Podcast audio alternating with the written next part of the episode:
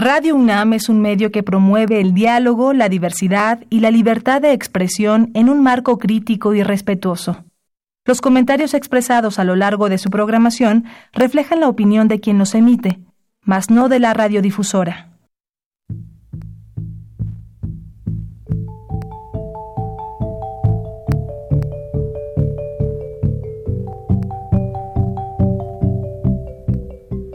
Radio Universidad Nacional y la Facultad de Economía presentan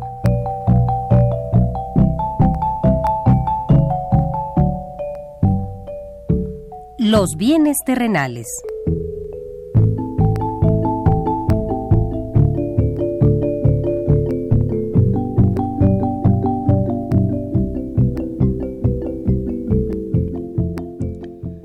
Bienvenidos a este espacio radiofónico de la Facultad de Economía de la UNAM. Como cada semana, estamos aquí con ustedes para reflexionar sobre un tema interesante relacionado con la economía, la política, la cultura y las cuestiones sociales. En nuestra mesa de análisis participan destacados especialistas, quienes nos acompañan hoy en este estudio. Y como siempre, le invitamos a participar en este programa a través de sus llamadas telefónicas. Para nosotros es un gusto saber que usted desde su casa, desde su oficina o en el lugar donde se encuentre, se interesa en el tema que tratamos. Nuestro número 5536 8989. Repito con mucho gusto, 5536 8989.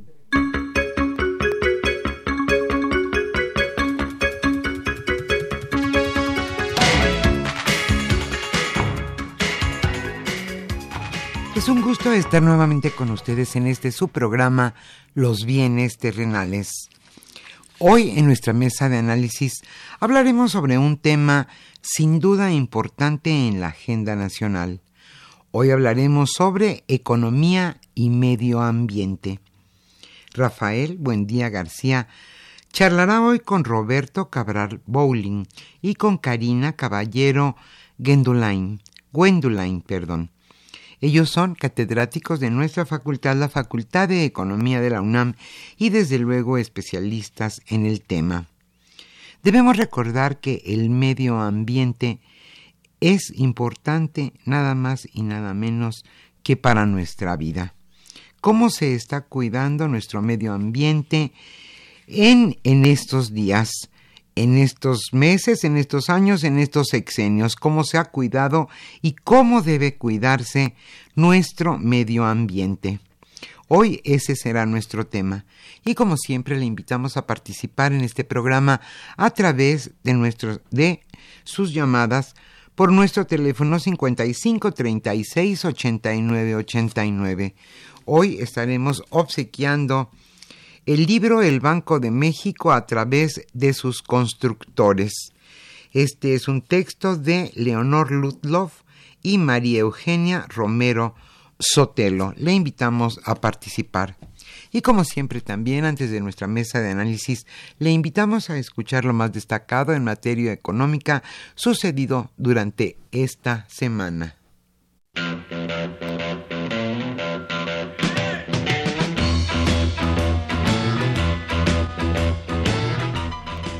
La economía durante la semana.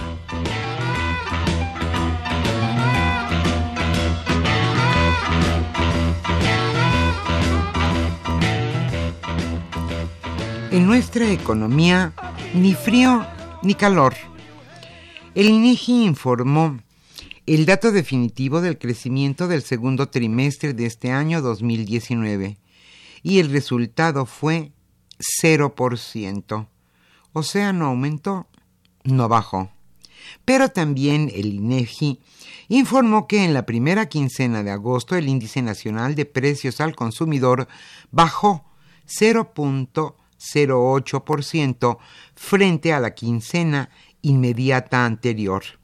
Y también señaló que la inflación a tasa anual fue de 3.29% contra 3.72% de la segunda mitad de julio.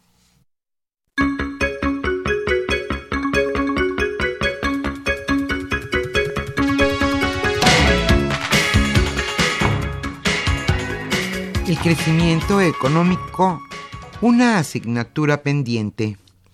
El presidente Andrés Manuel López Obrador reconoció ante empresarios y banqueros que el crecimiento económico es un pendiente en el país. No basta con el combate a la corrupción, con la austeridad. Se requiere también que haya crecimiento económico y esa es la asignatura pendiente. Eso es lo que tenemos que procurar.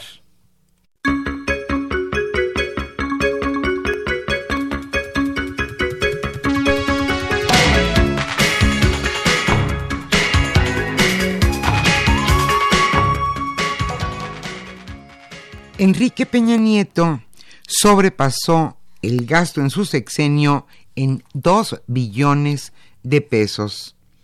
El sobregasto total de la administración de Enrique Peña Nieto rebasó los 2 billones de pesos, esto según datos de la cuenta pública.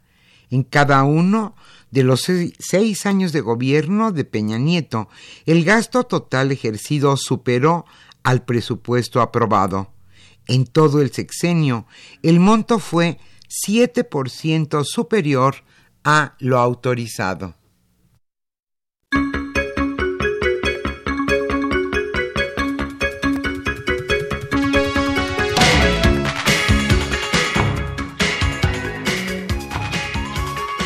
Precisamente hoy que hablaremos sobre la economía y el medio ambiente, daremos una nota muy importante a propósito de los incendios que se están sucediendo en el Amazonas.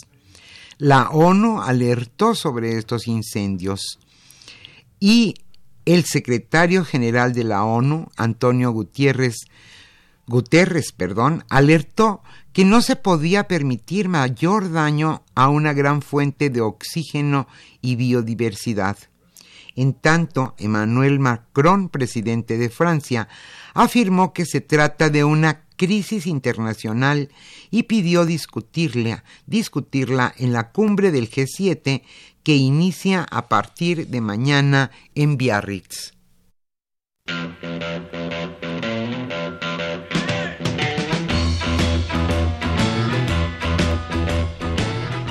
El tema de hoy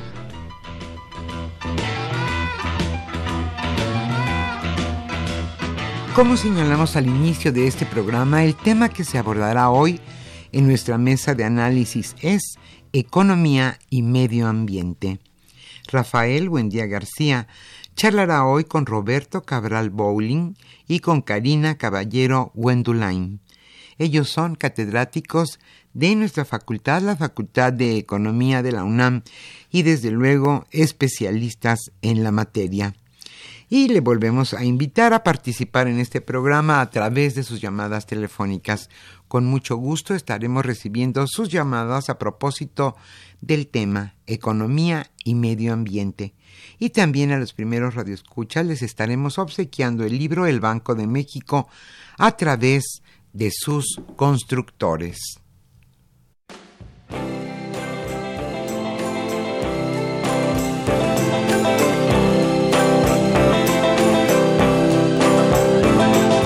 Once upon a time you dressed so fine, threw the bumps of dime in your prime. Then you people call, say beware doll, you're bound to fall. You thought they were all kidding you. You used to laugh about everybody that was hanging out. Now you don't talk so loud. Now you don't seem so proud about having to be scrounging your next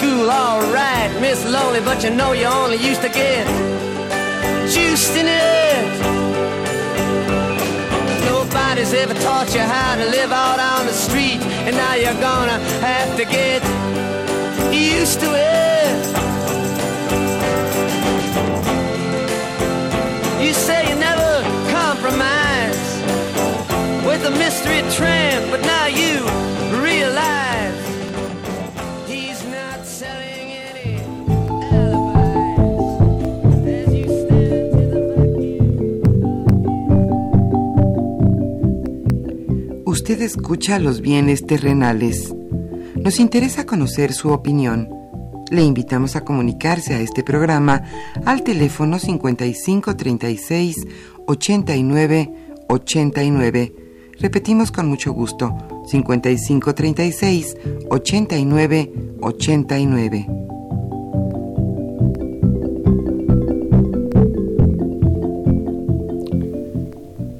Muy buenas tardes, queridos radioescuchas. Soy Rafael Buendía y hoy tengo el agrado de estar con dos invitados especialistas en el tema de medio ambiente, cambio climático. Y para ello está Karina Caballero y está Roberto Cabral, ambos profesores especialistas en este tema. Y bueno, es un tema que hoy cobra importancia por los asuntos que hemos tenido noticias, por ejemplo, del Amazonas que se está quemando, que desaparecieron casi 4 millones de toneladas de hielo en Groenlandia, etcétera, ¿no? Entonces el tema hoy es economía y medio ambiente.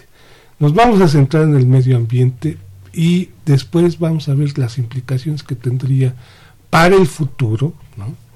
El asunto de este de la economía, la forma de producir bienes y servicios, la forma en la que la distribuimos, comercializamos y consumimos.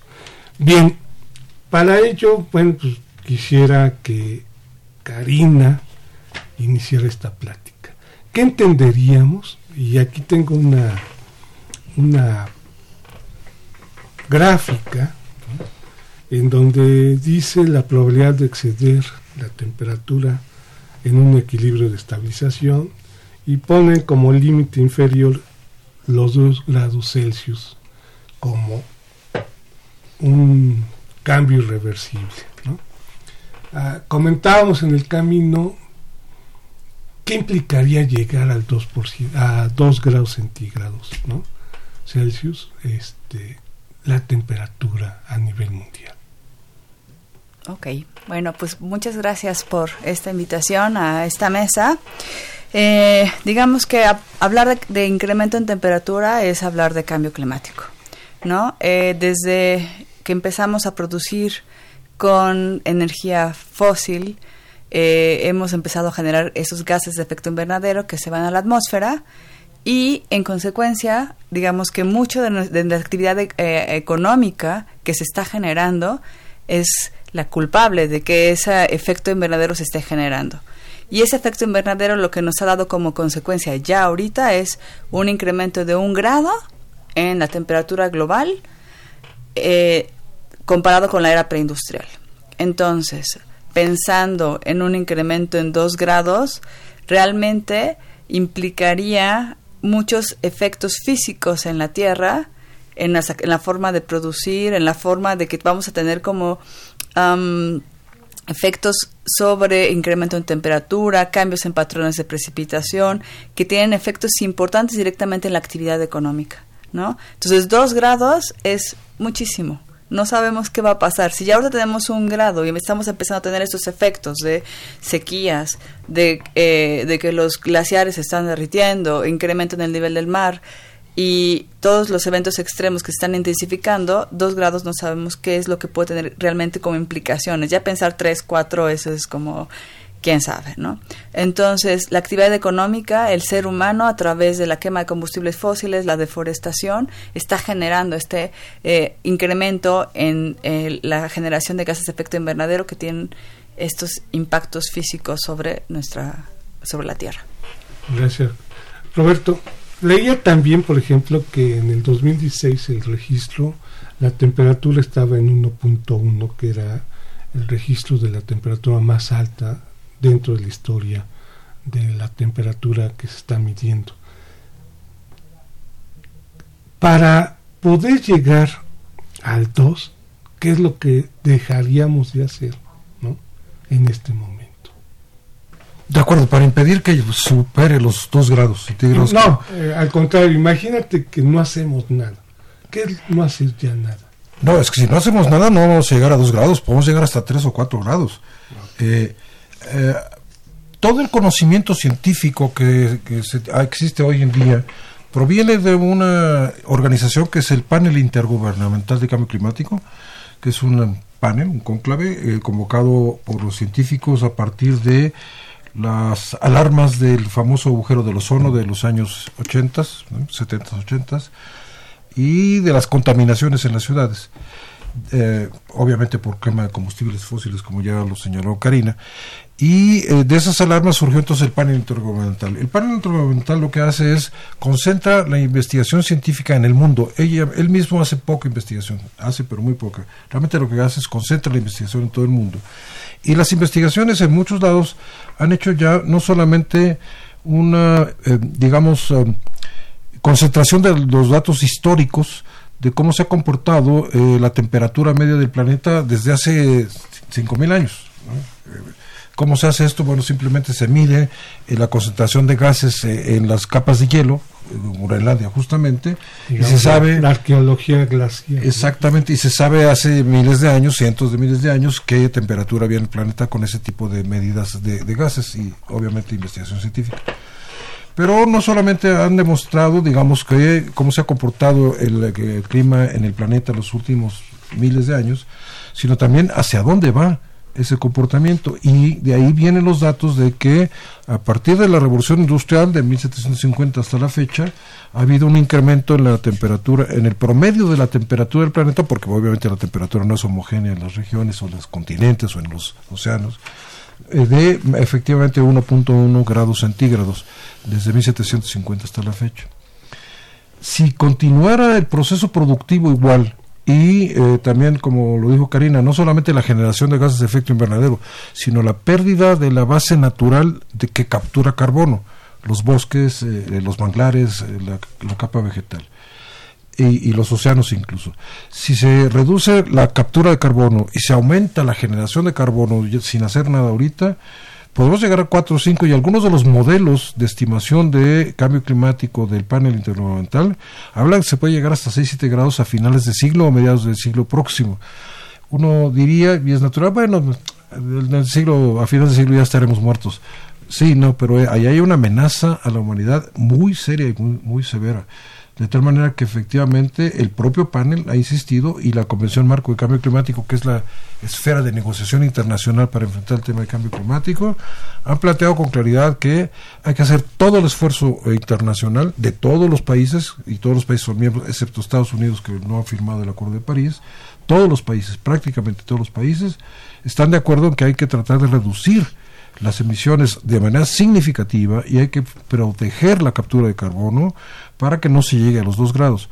Incluso hay países, los países menos desarrollados y sobre todo los países insulares, que reclaman que no debe llegar a, a más de 1.5 grados, porque los países insulares, por lo mismo que están rodeados de mares, y uno de los efectos del cambio climático es la elevación del nivel medio del mar, que si puede llegar a 40, 50 centímetros de altura el nivel del mar, hay islas que van a desaparecer.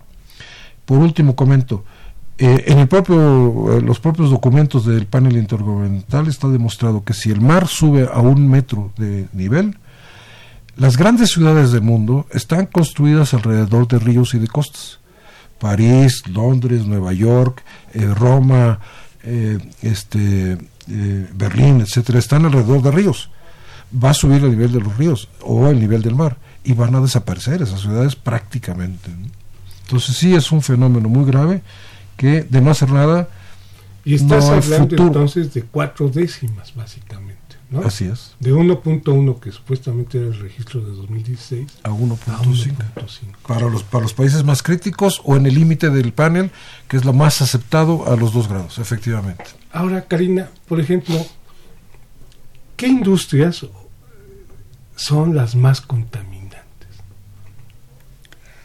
Bueno, definitivamente las industrias que generan más emisiones de gases de efecto invernadero son las eh, industrias energéticas, ¿no? El petróleo, la generación de electricidad, son los que concentran la mayor eh, cantidad de gases de efecto invernadero. Sin embargo, también es importante considerar que no solo, eh, digamos, porque ellos nos proveen energía, pero la energía la usamos nosotros para otras cosas, ¿no? Entonces podemos ir viendo la cadena de, ah, bueno, ellos proveen la energía, pero por ejemplo, ¿quién usa la gasolina? El transporte, ¿no? Y el transporte es el transporte privado, el transporte público, el transporte de las propias mercancías que genera, por ejemplo, para México, las emisiones de transporte corresponden al 22% del total de emisiones del país, ¿no? Entonces es un porcentaje bastante elevado. Una quinta parte. Exactamente. Entonces pensaríamos que, bueno, sí, la industria petrolera y la energía eléctrica, ¿no? En general, pero eh, la energía se va como pasando a los diferentes eh, niveles de industria. Otro, por ejemplo, la, energía, la electricidad genera el 20.3% de emisiones de gases de efecto invernadero. O sea, en esas dos ya tienes el 40%. Nada más, ¿no? Y otro muy fuerte y que también ahora se está empezando a poner en la mesa de discusión es, por ejemplo, la ganadería, ¿no? Que la ganadería lo que genera es metano y el metano es un gas de efecto invernadero que es mucho más potente en poder calorífero que el CO2, ¿no? Y entonces eh, la ganadería está generando ya en México el 10% de las emisiones de gases de efecto invernadero. Ya estamos hablando del 50%. Ajá. Y además, como la ganadería genera deforestación, entonces podemos también eh, como ponerlo un poquito más a la ganadería, no solo por las emisiones de metano, sino porque para poder em, eh, ampliar la, la, parte de ganadería necesitamos deforestar. Entonces la deforestación lo que causa es que se deja de capturar también. Entonces... Que esa es una de las causas supuestamente del incendio del Amazonas, ¿no? La deforestación. Sí, sí, y sí, pero también está asociado a la temperatura del planeta, está asociado a, no se sabe, eh, y va a ser prácticamente imposible eh, eh, identificarlo, si su origen fue de actividades humanas, porque las comunidades indígenas y en Brasil, en la Amazonia, pues, abundan, precisamente para abrir la ganadería o para abrir las tierras al cultivo, queman los bosques. Bueno, en México es muy conocida la famosa práctica de quema, eh, rosa, tumba y quema, de manera de hacer circular las tierras una vez que renace la vegetación natural, pues a quemarla para abrir tierras al cultivo. No se sabe cuál es el origen estricto natural, pero que hay un impacto por la temperatura media del planeta en esta época, definitivamente lo hay y desde luego también como dices tú ciertamente la deforestación de alguna manera ha impactado este este incendio que eh, vamos a decirlo rápidamente para nuestros radioescuchas, si no han visto las noticias. Estamos hablando de una superficie de más de un millón de hectáreas quemadas. Es eh, el incendio, eh, su impacto es el doble del incendio más grande que había tenido la Amazonía en toda su historia hace un año, fue precisamente, o sea, son los dos incendios históricos y están pegados en años, por lo cual sí está directamente vinculado a cambio climático, definitivamente. Y lo más grave, no solamente es la pérdida de bosque y la quema, eh, porque uno piensa simplemente que son arbolitos que se quemaron y al rato vuelven a crecer. No, no. Hay una destrucción de ecosistema. Todas las especies alrededor de los árboles, no solamente son los animales que uno ve, son los animales que uno no ve, eh, todos este, los bichos, por decirlo de alguna manera, para nuestro auditorio, que se destruyen y que son fundamentales en los ecosistemas porque son alimento de otras especies, porque son nutrientes para la eh, capa vegetal, son fuentes de energía y entonces está destruyendo todo un ecosistema. ¿Qué significa esto por último? Que entonces, como hay pérdida de captura de carbono en esta, en un millón de hectáreas en el planeta, esto va a tener un efecto sobre el crecimiento de la temperatura promedio del planeta, definitivamente. Por eso no es un tema brasileño, es un tema de eh, preocupación universal. A ver, Karina, tengo aquí otra lámina que tiene que ver con las elasticidades, ingreso y precio de la demanda de las gasolinas. ¿no? Y bueno, pues prácticamente es una elasticidad muy baja, podríamos decir que es inelástico. ¿Por qué es inelástico? ¿Cuáles serían los factores de que el ser humano, para transportar mercancías o eh, personas no existe una relación de reducir el transporte sobre la base de un aumento de las gasolinas. ¿no? Ok, bueno, el tema es bien importante esto de las elasticidades, porque lo que nos está diciendo es cómo reacciona la gente, los consumidores, los productores, ante un incremento en el precio de la gasolina. Y entonces cuando tenemos una elasticidad baja, lo que dice es que, bueno, sube el precio de la gasolina y la gente reacciona muy poco, ¿no? Te suben 10% el precio de la gasolina y la gente reacciona como un punto 3%, ¿no? De reducción. En realidad es muy No poquito, dejan de no dejan de, usar el ejemplo, auto. ¿no? ¿Y lo, a qué lo podemos asociar? Es causa, digamos que no podemos hacer algo muy general, ¿no? Podemos pensar que no tenemos como eh, otros sustitutos, ¿no? Para el medio de transporte. En el transporte privado, digo, bueno, a lo mejor yo me puedo ir en metro en lugar de usar mi automóvil, entonces uso medio de transporte público, pero aún así, pensando en la Ciudad de México, sabemos que esta situación no es completamente tan realista porque la oferta de transporte público es bastante limitada, tendrá que crecer todavía más y cuando, por ejemplo, hemos tenido días de contingencia, el transporte público se ve completamente rebasado, ¿no? En ese sentido.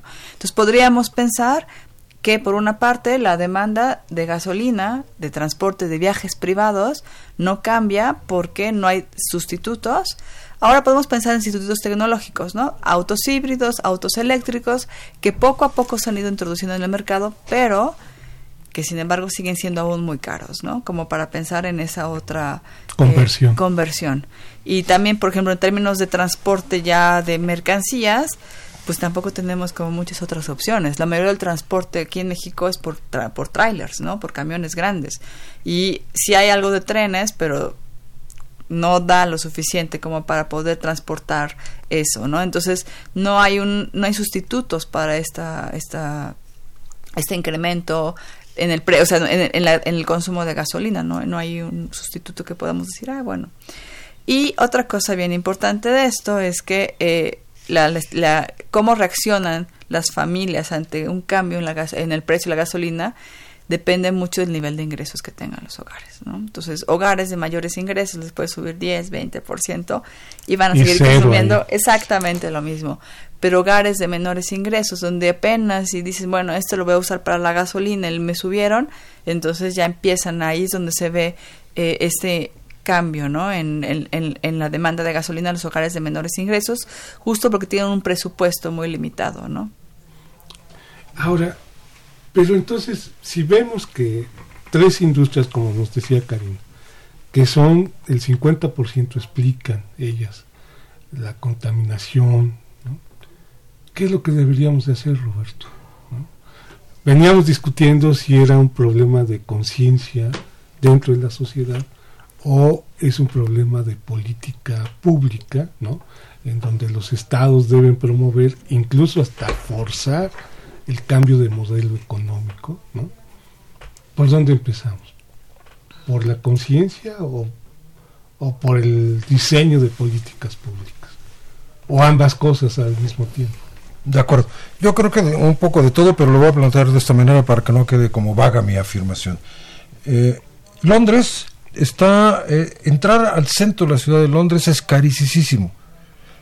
Eh, eh, cobran enorme cantidad de libras. Pero hay transporte público. Entonces la gente, por supuesto, prefiere dejar su automóvil si viene de alguna provincia un cerca de ¿no? es en un suburbio, deja, deja el automóvil lejos, pero tiene alternativa. Eh, en cambio aquí, tiene alternativa de trenes, básicamente, y de, y de transporte público colectivo. Pero en cambio aquí preferimos hacer un segundo piso. Eh, ¿Hace cuánto que no invertimos en ferrocarriles? Este, nuestra infraestructura de transporte público, no, no infraestructura para que el individuo use su automóvil o las empresas usen eh, eh, vehículos de carga. No, no. Para que haya verdadero transporte colectivo, trenes para las industrias y los comercios y los individuos y eh, alternativas de transporte público, metro, este suburbio, este, ¿cómo se llama? Eh, trenes suburbanos, etcétera. ¿Por qué razón? La razón fundamental para mí es la siguiente. Tenemos un estado en donde la carga fiscal con respecto a los ingresos de las empresas y de las personas es bajísimo. Eh, cobramos menos impuestos que Costa Rica, por ponerlo de ese tamaño.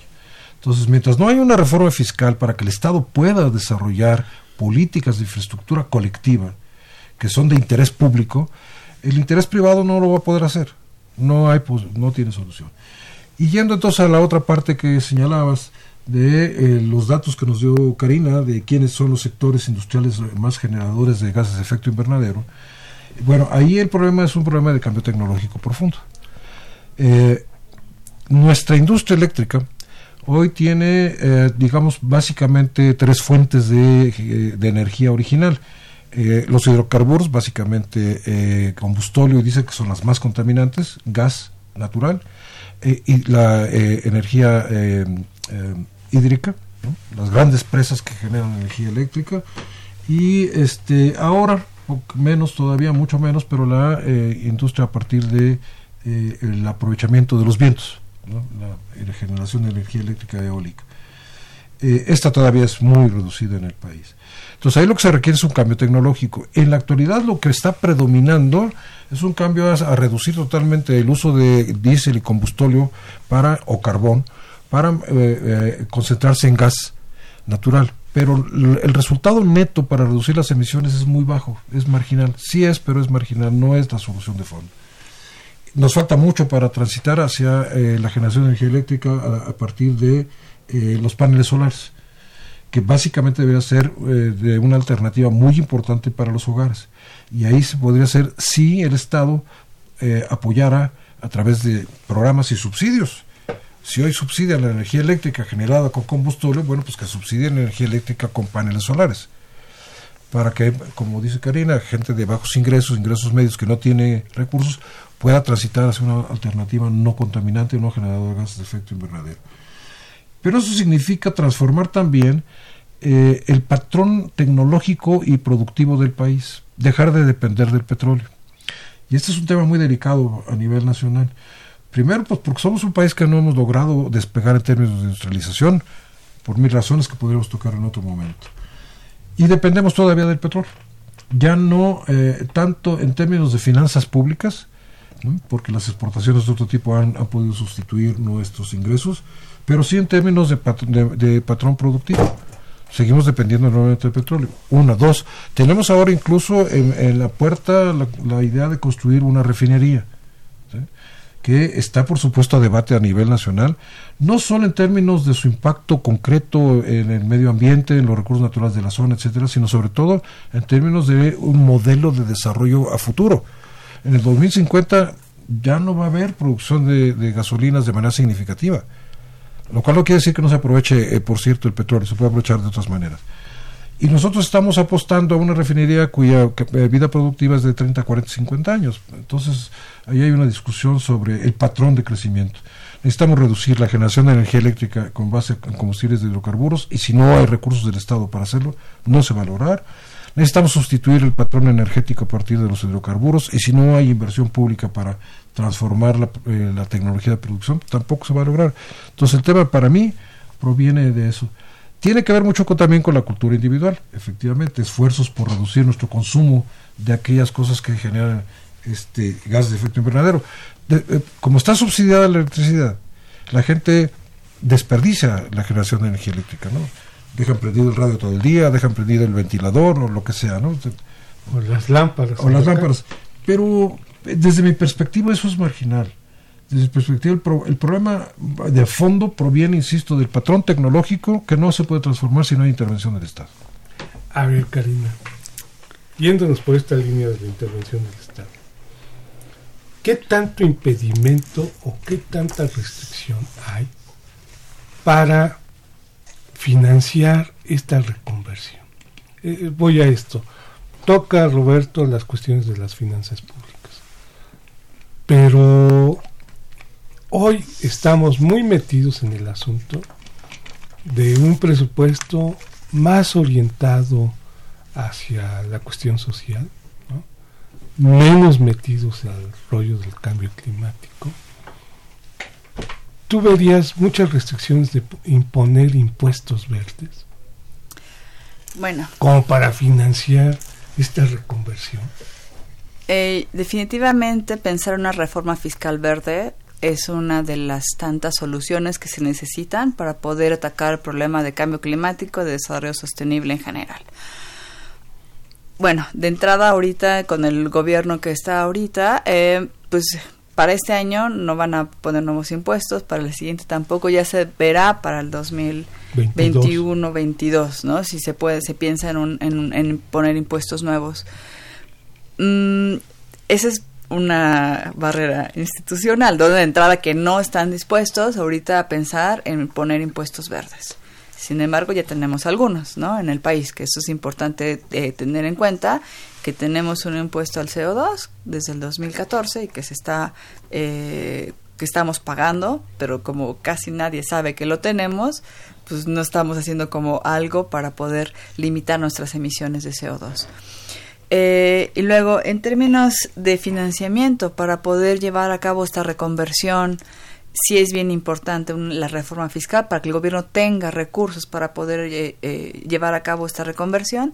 Sin embargo, es importante considerar que no es la única fuente de financiamiento, ¿no?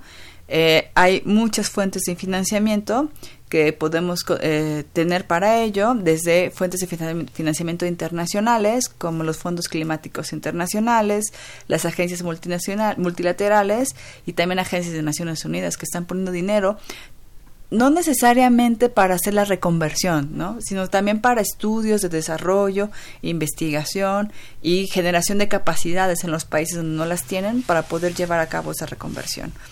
También tenemos eh, las agencias de cooperación, los bancos de desarrollo bilaterales, que están también dando dinero para esta reconversión. Eh, dentro eh, del, a nivel nacional podemos encontrar agencias nacionales, fondos climáticos, bancos de desarrollo nacional que pueden aportar para ello. Y también es bien importante eh, considerar que la reconversión no solo debe hacerse desde el punto de vista del Estado, sino también debe haber un aporte de las, de las entidades privadas, ¿no? De los otros agentes económicos. Exacto, ¿no? Entonces también hay eh, financiamiento climático desde fondos de inversión, aseguradoras, bancos, instituciones financieras locales e internacionales, ¿no? Que están apoyando eh, y que buscan y que también es necesario que financien esa transición hacia energías más limpias y a un desarrollo sostenible. Muy bien. Vamos a un corte y regresamos.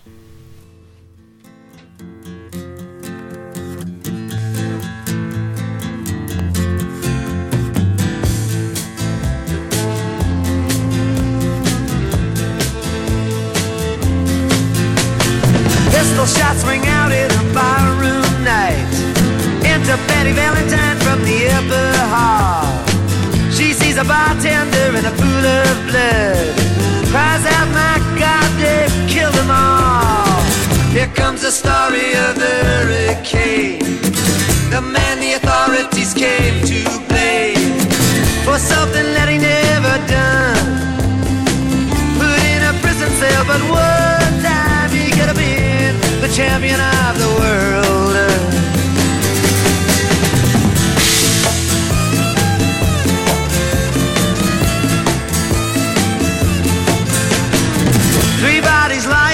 This petty sea. And another man named Bello moving around mysteriously. I didn't do what he says, and he throws up his hands. I was only robbing the register. I hope you understand. I saw him leave, and he says, and he stops. One of us had better call up the cops. And so Petty calls the cops. And they arrive on the scene with their red lights flashing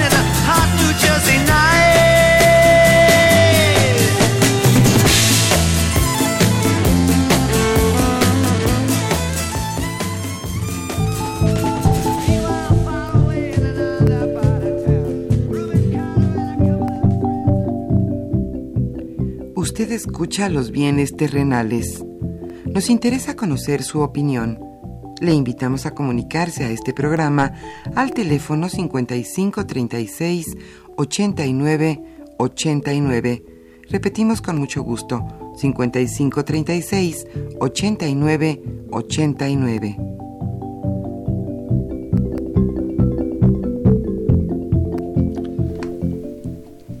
Ya estamos de vuelta con Karina Caballero y Roberto Cabral. Les propongo lo siguiente, vamos a leer las preguntas de nuestros radioescuchas para ver si podemos contestar algunas que son en específico o agruparlas y luego cerramos como conclusión qué es lo que estamos haciendo en México, ¿no? Bueno, a ver, Gerardo Orozco Murillo de Coyoacán dice, ¿por qué se calienta el planeta?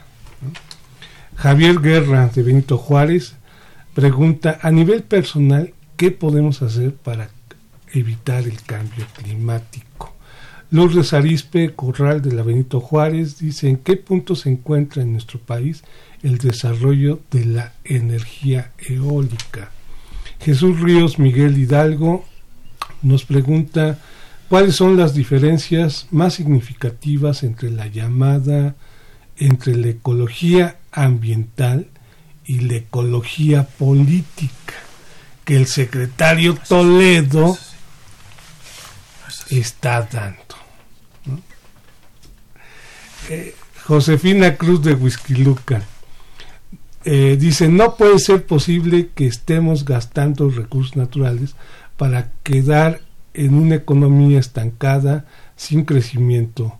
Es un desperdicio de recursos y felicita a los invitados. Esteban Nava Hernández, Esteban, desde la Benito Juárez, dice felicita al programa y a los exponentes, comenta que le agrada el programa ya que aprende de temas económicos a pesar de tener la formación de matemático. Muchas gracias. Agustín Narváez de Coajimalpa pregunta, ¿qué relación tiene la economía con el medio ambiente? Y Rogelio Martínez Cosío de Tlalpan dice, sabemos que hay incendios en el Amazonas, ¿cuáles son las causas de estos grandes incendios que antes no sucedían y cuáles serían las consecuencias de este incendio para los futuros años? A ver, ¿cómo podemos, agrupamos? ¿Por qué se calienta? ¿Por qué se calienta la Tierra? ¿Y qué pueden hacer? Ok, contesto ¿Qué esas podemos dos. hacer, no? ¿Por qué se calienta la Tierra? Eh, el planeta tiene alrededor una capa, de, por así decirlo, donde lo que hace es que mantiene un equilibrio de energía que entra, tanto solar, y que sale, ¿no? Porque si eh, toda la energía que entra en algún momento se queda y otra sale. Y también el planeta genera energía. Entonces hay un equilibrio calórico que siempre se había mantenido. Con eh, los la emisión de gases de efecto invernadero, que son el CO2, el metano, óxidos nitrosos, entre otros, lo que se hace es que se hace una capa de gas que lo que hace es que la energía que salía ya no sale. Entonces está saliendo menos energía de la que debería de estar saliendo y entonces lo que estamos haciendo es que nos estamos calentando. Que ese Y- es el equilibrio. Ese es el equilibrio que ya no existe, que se está alterando porque estamos emitiendo esos gases. Ahora, está eh, demostrado, o digamos que el 90% de los científicos dicen que esa generación de gases de efecto invernadero, bueno, más bien que, la que, ese calentamiento que estamos experimentando es por la, generación de gases de efecto invernadero, que son causas antropogénicas, es decir, del ser humano, ¿no? Por eh, la actividad económica que estamos llevando a cabo. Ahora, Eso es una cosa, ¿no? ¿y qué podemos hacer? ¿Qué podemos hacer? ¿Qué podemos hacer desde el punto de vista individual? A lo mejor yo digo, híjole, el cambio climático, la cantidad de emisiones que se generan es impresionante, ¿no? ¿Y yo qué puedo hacer? Muchas cosas. Desde el punto de vista individual hay muchas cosas que hacer, ¿no? Una cosa, por ejemplo, la lavadora, ¿no? Entonces a lo mejor yo pongo tres lavadoras a la semana porque es más cómodo y me gusta tener mi ropa limpia siempre. Que Entonces, pones que la blanca que la de color. Exacto, pues, ¿no? Entonces, a lo mejor lo que puedes hacer es pones una a la semana y estás ahorrando bastante CO2, porque estás ahorrando energía, estás ahorrando aura, eh, digo, agua y etcétera, ¿no? Entonces, desde esos pequeños detalles de hacer eh, los viajes, por ejemplo, compartidos. compartidos, eh, usar en lo que se pueda el transporte público, caminar, eh, bicicleta. Entonces, desde el punto de vista individual hay muchas cosas. Por ejemplo, otra cosa que parece que es como no tendría nada que ver, pero mucho tiene que ver es con lo que consumimos. ¿No? Entonces, por ejemplo, yo siempre pongo el ejemplo de la mermelada, ¿no? Entonces, una mermelada local comparada con una mermelada francesa importada, la cantidad de CO2 que tiene la importada es mucho mayor porque viajó y ese viaje de transporte es más elevado que el de la mermelada local, ¿no? Que además hizo con productos locales, etcétera, ¿no? Entonces, desde ese punto de vista, el consumir local tiene una implicación en la, genera en, en, el en la generación de CO2, porque estamos generando menos CO2 desde el punto de vista del transporte de los bienes y servicios que estamos eh, consumiendo que, eh, que, que, otros bienes, ¿no? Eh, el consumo de carne es otro punto importante, ¿no? Eh, la carne, como les comenté hace un momento, tiene metano y entonces si consumimos un poquito menos de carne, no estoy diciendo que todos nos vegamos vegetarianos y veganos, simplemente es como tratar de ir cambiando pequeñas cositas. Ya no comernos ese trozote de carne. La media vaca esa ya la dejamos. Está muy bien, sí. Sí, quisiera hacer un comentario al tema, este, porque desde luego nada más para complementar lo que está diciendo muy bien Karina. Otro de los temas fundamentales donde uno puede contribuir de manera uh, sustantiva a, frenar las emisiones es el tema del consumo de los plásticos. La gente no lo sabe. los plásticos provienen del petróleo. Para generar plásticos, primero se produce gasolina. Y son los derivados de la gasolina los que luego se utilizan para generar los plásticos. Entonces, si uno deja de consumir plásticos de todo tipo, contribuye, ¿no? contribuye eh, exacto, por bienes de, de desechables, etc., contribuye de manera sustantiva a, a, a, reducir las emisiones de gases de efecto invernadero. ¿Y cómo se encuentra en este, en este momento nuestro país en cuanto a eso? ¿Hemos avanzado o no Mm, hemos avanzado? digamos, México en términos de legislación ambiental y compromisos internacionales, tenemos estrellita, ¿no? Tenemos Ley General de Cambio Climático, Ley de Transición Energética, Ley de Industria Eléctrica, participamos en todos los convenios, firmamos todos los acuerdos. Hasta el acuerdo de París. Todos, ahí estamos. ¿no? De hecho, creo que México fue uno de los primeros, el primero, El primero. el primero en firmar el Acuerdo de París. Entonces, estrellita, ¿no? Porque tenemos todo. Pero en términos de aplicación, ya hay como... ah, bueno, Ya no es cali- ya es no, está- ya no entonces. está- ya no tenemos como, como las mejores calificaciones, ¿no? Sin embargo, sí es importante reconocer que, eh, por ejemplo, en términos de gases de efecto invernadero, en los últimos tres años, de acuerdo al inventario de gases de efecto invernadero del país, la tasa de crecimiento ha ido disminuyendo. ¿No? No estoy diciendo que las emisiones, sino que la cantidad a la que igual están Al ritmo. al ritmo ha empezado a disminuir. ¿no? Entonces, por ahí se ve que vamos avanzando en ciertas cosas.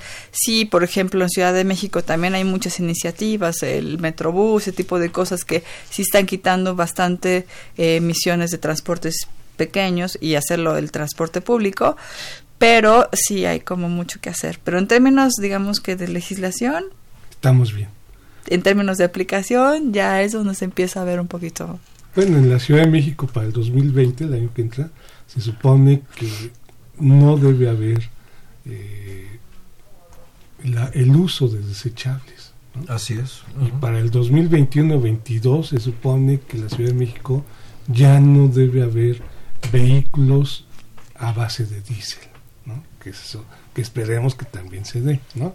Ahora, eh, según las cuentas satelitales de la, del INEGI, de la contabilidad social, dice que mientras hemos crecido un 2% promedio anual, hemos consumido un 4% de los recursos naturales. ¿no?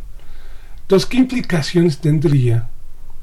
Y no creo que sea una relación proporcional directa ¿no? entre crecer y consumo de recursos naturales. Si creciéramos al 6%, que esa es una de las metas que siempre hemos tenido, obviamente tendríamos que consumir mucho más recursos. ¿no? Ese es un gran dilema. Tiene mucho que ver con una pregunta que sea uno de nuestros radioescuchas de cuál es la relación entre medio ambiente y economía. Eh, hay toda una discusión al respecto. No se necesita destruir los recursos naturales para poder tener crecimiento económico, empleo y bienestar.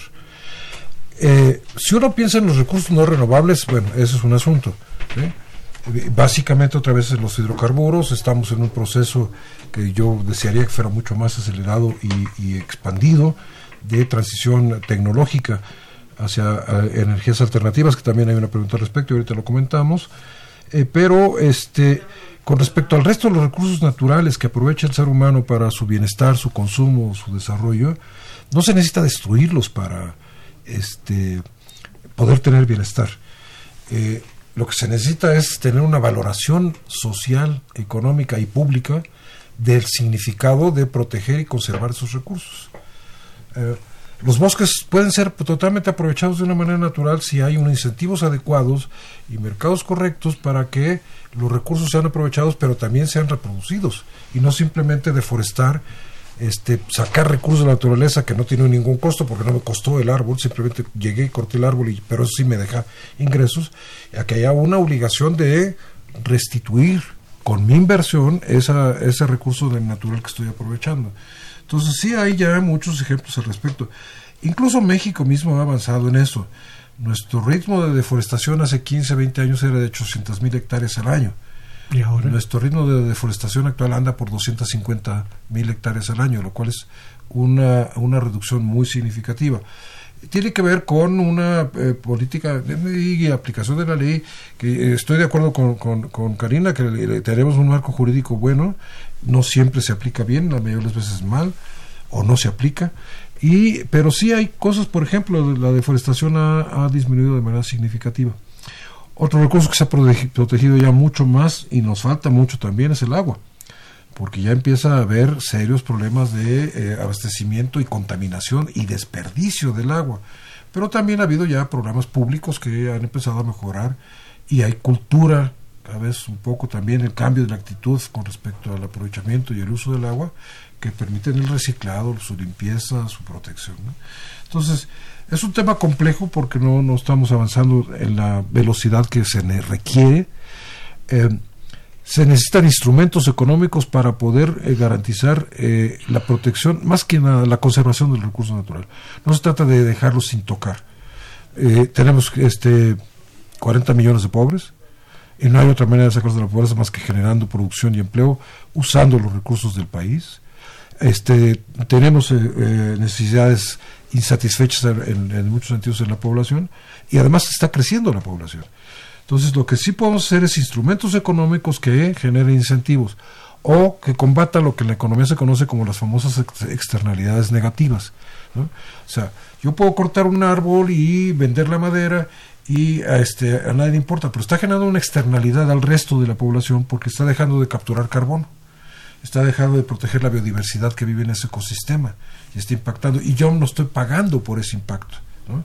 O yo puedo tener una, eh, no sé, un negocio que hace mucho ruido a los vecinos, pero yo no pago por dejar de Por emitir esa el ruido o los vecinos no reciben un ingreso por recibir ese, ese ruido. Esas son las famosas externalidades. Y en México no hay una política económica que atienda las externalidades y aquí tiene mucho que ver lo que eh, Karina también mencionaba, la famosa reforma fiscal verde que tiene que ver con eso, con los impactos externos del aprovechamiento de los recursos naturales para que haya una cultura y un mercado y una política pública de aprovechamiento racional de los recursos que sí se puede. Vamos a leer estos dos radioescuchas y nos metemos ya a la conclusión para el cierre del programa. Jorge Morán Guzmán de la Gustavo Amadero dice, en base a leyes de termodinámica y ecología, la cual se debe enseñar a todos los niveles y difundir, la Tierra es un sistema aislado en cierta medida, pero cerrado también con los efectos humanos, generamos un sistema más cerrado para generar más energía. Y Carlos Moreno dice, si bien los automóviles híbridos y eléctricos son una opción, los materiales con los que están hechos, sus fotovol- fotovoltaicos, son de materiales escasos y también se contamina y se devasta el medio ambiente, ¿no? que tampoco es así la gran opción, es lo que nos está diciendo Carlos Moreno. Ahora, por aquí había una pregunta que decía, y yo creo que nos puede ayudar para el cierre, que cuál era la diferencia Entre economía ambiental y economía ecológica. Ajá, economía ambiental y ecología política. Eh, se refiere más bien a, a, digamos, a, eh, la ecología política, más, más bien se refiere a econom- economía ecológica, que es un poco la, en términos de la ciencia económica, sería entre la economía positiva y la economía normativa, o entre la teoría económica y la eh, este, economía política. ¿no? Eh, bueno, también hay efectivamente en el mundo, ah, ah, hay miles de visiones y, diversidad de, enfoques, pero uno puede agrupar el pensamiento económico vinculado al análisis de los eh, eh, desarrollo ecológico, el aprovechamiento de los recursos y su impacto ecológico en dos grandes escuelas. La escuela de la economía ambiental, que podría uno asociarla a la escuela del pensamiento neoclásico, y la escuela de la economía ecológica, que uno podía asociarlo al pensamiento de la economía política. ¿sí? Es decir, eh, para la economía eh, ecológica, el sistema, como se dijo ahorita, efectivamente, ambiental es un sistema cerrado, ¿sí? que tiene impactos de redes, y ahora se habla de la economía circular, efectivamente, en, ese, en, ese, en ese tema. En cambio, en el cambio, en, en la economía, eh, este, en la, sí, en la economía ecológica, la idea es más bien en el sentido de que pues, los mercados pueden corregir las externalidades de las que se hablaba hace un rato, entre otras cosas las externalidades ambientales. Entonces, para uno es la decisión pública, el Estado el que puede corregir las externalidades, para otro es el mercado. Esa es la gran diferencia entre esas dos corrientes. Para concluir, Karina, ¿hay luz al final del túnel? Em, Para no asustar a nuestros radioescuchas. Sí, no. Definitivamente hay luz. Yo creo que eh, todos los problemas ambientales que estamos enfrentando y viviendo cada día son más visibles a la, opinión pública, ¿no? Antes como que muchos temas no se trataban, inclusive desde el punto de vista de la economía, ¿no? La parte de economía ambiental no tiene tanto tiempo, ¿no? No teóricamente es un cuerpo de la economía que tiene poco tiempo que está como creciendo, porque eh, inicialmente todos los modelos se pensaba que íbamos a seguir creciendo de forma indefinida y que no íbamos a tener como ningún problema en ese sentido de limitación de recursos naturales, ¿no? Y entonces poco a poco se han empezado a, formar cuerpos de, de teóricos de pensamiento que han tratado de incorporar esa escasez de recursos, todos esos problemas ambientales en la problemática económica y con ello dar una solución a diferentes problemas ambientales desde el punto de vista económico, o sea, a través de incentivos, como son los impuestos verdes, a través de eh, políticas un poco más normativas, ¿no? Como reglas limitantes de ya no puedes contaminar tanto. Todo ese tipo de instrumentos se han ido aplicando, ¿no? Si no, este mundo ya estaría como ya más contaminado de lo que de lo que y degradado de lo que ya está. Sin embargo eh, digamos que sí hay luz se han ido implementando políticas a lo mejor no al ritmo que quisiéramos no yo creo que por ahí un poco va y no con todos los actores involucrados que quisiéramos que estuvieran involucrados en estas en las políticas ambientales. Sin embargo yo no quiero que nuestros radioescuchas se queden como no hay nada que hacer. No. Yo creo que todos podemos aportar nuestro granito de arena y poco a poco se ha ido avanzando hacia un desarrollo sostenible. Bueno, Roberto, esto es ya para finalizar. En el PND actual, del actual gobierno, no hay una política ambiental explícita. ¿Crees que pueda haber un programa? Bueno, este, en, términos de ley, eh, está obligada la Secretaría de Medio Ambiente y Recursos Naturales de emitir el programa de medio ambiente, eh, tiene, está obligado a emitir el programa de cambio climático. Los estados, porque son leyes federales, eh, eh, leyes generales, tienen que publicar sus leyes, sus programas de, de- ambientales y de cambio climático. Y además la Secretaría tiene que publicar lo que se conoce como la estrategia de adaptación, que es la otra fuente del tema para enfrentar cambio climático, cómo me adapto como comunidad, como sociedad eh, al cambio climático. Entonces, hay esa obligación y, espero efectivamente que ya a la hora que se produzcan estos documentos aparezca una sólida política para enfrentar estos temas que son muy importantes. Y quisiera concluir con esto. Eh, tenemos que adoptar una cultura de visión de futuro de largo plazo y no quedarnos con el corto plazo. Lamentablemente el Plan Nacional de Desarrollo hasta ahorita conocido no tiene efectivamente una política ambiental, pero el Plan Nacional de Desarrollo es un documento de seis años Y nosotros necesitamos una política ambiental desde ahora al futuro. De varias generaciones. El, el, concepto clave de este tema se llama desarrollo sustentable y recurro a la definición de la señora Brundtland que es definitiva. Este, aprovechar los recursos en el presente sin hipotecar el bienestar de las generaciones futuras. Si no hacemos eso, como humanidad y como comunidad y como sociedad, nos estamos condenando nosotros mismos, que es una cosa absurda. La humanidad en busca de su progreso está hipotecando su futuro. Muy bien. Pues muchas gracias, queridos escuchas. Espero que estos comentarios de nuestros invitados les sirvan para formarse, por un lado, una conciencia y tomen una posición sobre el tema del medio ambiente. Muchas gracias y nos vemos el próximo viernes. must the white dove sail before she sleeps in the sand? Yes, and how many times must the cannonballs fly before they're forever banned? The answer, my friend, is blowing in the wind. Agradecemos su atención y participación en este programa a través de sus llamadas telefónicas y la invitamos la próxima semana a la misma hora en otro programa más de los bienes terrenales. La coordinación general fue de Carlos Javier Cabrera Adame, la coordinación académica de Aníbal Gutiérrez, Roberto Cabral, Alejandro Pérez Pascual, Rubén Antonio Miguel y Leonardo Lomelí Vanegas. En los controles técnicos, nuestro compañero Humberto Sánchez Castrejón y en la voz y producción su amiga Irma Espinosa, quien se despide de ustedes y le desea un agradable fin de semana.